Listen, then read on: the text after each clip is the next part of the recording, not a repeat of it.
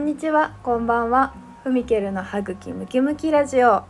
この番組は京都で鍼灸マッサージ師として活動中の私ふみけるが日常の思わず歯茎ムキムキでニヤニヤしてしまう話、東洋医学のこぼれ話などを口元ゆるく発信しています。はい。今日の京都はとっても寒かったですねあのお腹にね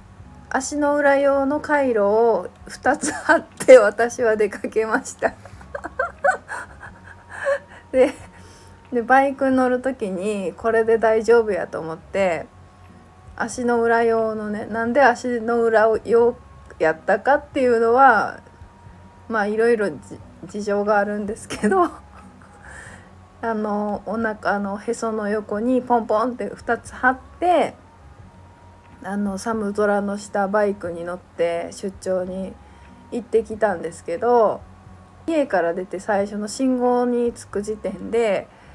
もう暑くてもう暑くて暑くてたまらなくなって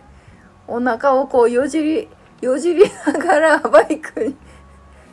これは低温やけどすると思って信号のちょっと手前でこううーんってしながら止まった瞬間にめちゃくちゃこうあの回路外すっていうことがありました。えー低温やけどって結構危ないですからね。あの皆さんあの回路あの気をつけて使用しましょう。はい。今日今日はねたまたまお客さんのお家であの CBD オイルっていうのをねあの使ってはって皆さんももしかしたら興味あるんじゃないかなと思って今日は CBD オイルについてお話ししようかなと思ってます。はい私より詳しいマッチンをちょっとお呼びして CBD について聞いていきます。はい、よろしくお願いします。よろしくお願いします。マッチンです。マッチンです。久しぶりです。で、まず CBD とは？カンナビノイドっていう成分が大麻には含まれていて、だいたい104種類ぐらいそれが分かってんねんけど、その中の一つカンナビジオールっていうのが CBD っていうやつ。うん、うん、だから大麻のうん、成分の一つね。そう。うん、それがすごく薬理効果体にいい成分があるからうん、薬としてもよく使われてると。それがあの CBD オイルってやつね。医療用日本では CBD しか使えへんねんけど、うん、外国では THC いわゆるちょっと精神的にホワホワするような成分も薬として一緒に使われてるそれは例えばどういうことに効果が期待されているんでしょうか？リウマチとか潰瘍性大腸炎でクッシング病やクローン病まあ言うたら自己免疫疾患ってことでいいかな。免疫系の異常みたいな感じやね大体そういう免疫系の異常のやつってさうん。ステロイド治療がメインだったりとか、うん。そうやね。ステロイド治療はよう効くねんけどやっぱ不都合な部分も多いから。うん。うん、やっぱりそれに代わるい売る研究として今進んでると思ちなみに私が使うきっかけになったのもあの最初アトピーがひどくなってる時、う。うん、うん、その時になんかいいのないかなっていうのでうん、始めたんだよね。うん、結果アトピーがそれで治ったかって言ったら微妙やったな。そうやね。それで治ったとは思わんかな。うん、うん、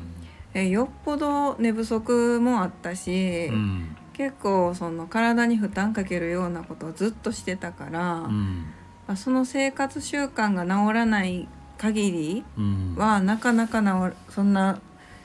いろんないいサプリメントとってもうん、やっぱり効果薄かったし CBD もそういう面では一緒やったかなと思う。うん。うん、まあリラックスして寝寝落ちできるっていうかね。リラックスは最初の方はめっちゃしたね。うん。うん。オイルを気化させてタバコみたいに吸う機械があってそれはもう最初吸った時はすごいリラックスできたよね、うん、あこれこのまま効くんやったらうつとかなくなるんちゃうかなって思ったけどすぐ慣れちゃうのよねあれ。3回か4回で慣れちゃったねまあデメリットがあるとすれば金額がすごい高いこと一瓶で CBD オイル10%から15%ぐらいのものでも1万円以上今はすると思うんでそれで多分1ヶ月持たないかな。うん、でもっと薬理効果期待する方は30%とかよ30%以上のものとかがあるんですけどそうなるとね2万円以上すると思う。もっとするかもしれない。今はねあの私は使ってないのはやっぱりコストがかかりすぎるっていうところかな。あれも濃度が結構重要。濃度と,、えー、とさっき言ったいろんなもんが含まれてるかどうか。カンナビノイドだけじゃなくて匂いの成分もかなり大事でそれが合わさってすごくいい効果を生み出すみたい。あの朝にもオイルが、ま、あるからアロマのオイルが。朝のアロマオイル？そう。この今一覧表見てんねんけど朝に含まれてる精油成分の事例。ピネンアルファピネンベータピネンとかいろいろ書いてあるリモネンとか、こういうのが全部合わさってしかもカンナビノイドと一緒に取ると言ったらこうエキスとして抽出物を全部取った方が効くだだから全部を抽出して取った方がほんまはいいねんけど法律的には日本では無理。うん。うん。まあ CBD オイルって言ってもいろんな種類があってあのブロードスペクトラムとかフルスペクトラムとかあの含まれてる成分によって、えー呼び方が変わってくるんですね。でまあ今日の話でいくといろんな成分が入ってた方が広く入ってた方が効果高いよっていうことだったんでうちではずっとフルスペクトラムの CBD オイルを買ってました。えっとそういうねあの内容表記ってどこまで信用できるのかなっていうのをマッチンと話してましてあの外国からあの正規で輸入する場合はえ税関通るんで税関の中でねあの証明する紙が必要なんですよ内容証明みたいな。これは日本に輸入して大丈夫なものかどうかあの THC っていう日本で使っていけない成分が入ってないかどうかっていうのを証明する紙をあの会社がね発行してくれるのでそれ見たらねあの一目瞭然で分かることなんですが日本で売ってる商品で、えーそれをちゃんと証明できてるかどうかっていうのは結構ね、まあ、雑貨販売してるお店とかでも表記があ曖昧だったりとか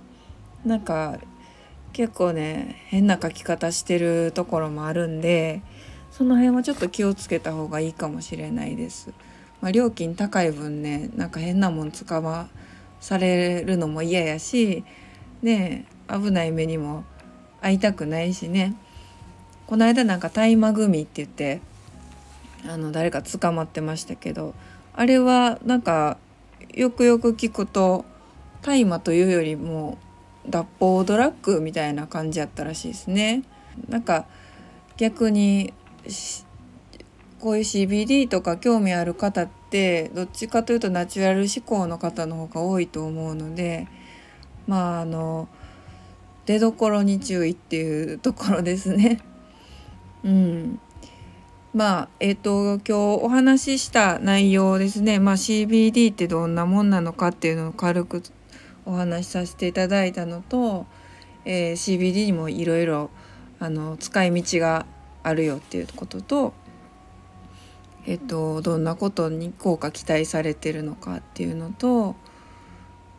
えっとねねまあ金額的なメリットデメリットあとの性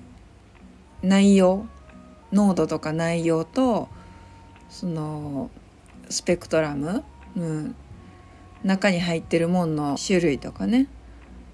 によってまた聞き方が変わるっていうことですね。まあ、こんなもんかななんかちょっと分かりにくかったかもしれないですけどもしご興味がある方は「カンナビノイドの科学」という本がありますのでこちらを読んでいただけるともっともっと詳しく面白くよくわかるんじゃないかなと思います。はい今日はちょっとお勉強ぽくな素朴な疑問を聞きまくった回でした。はい、今日も聞いていただきありがとうございました。歯茎ムキムキラジオのふみけるでした。お便りレターいつでも募集しております。ではまた。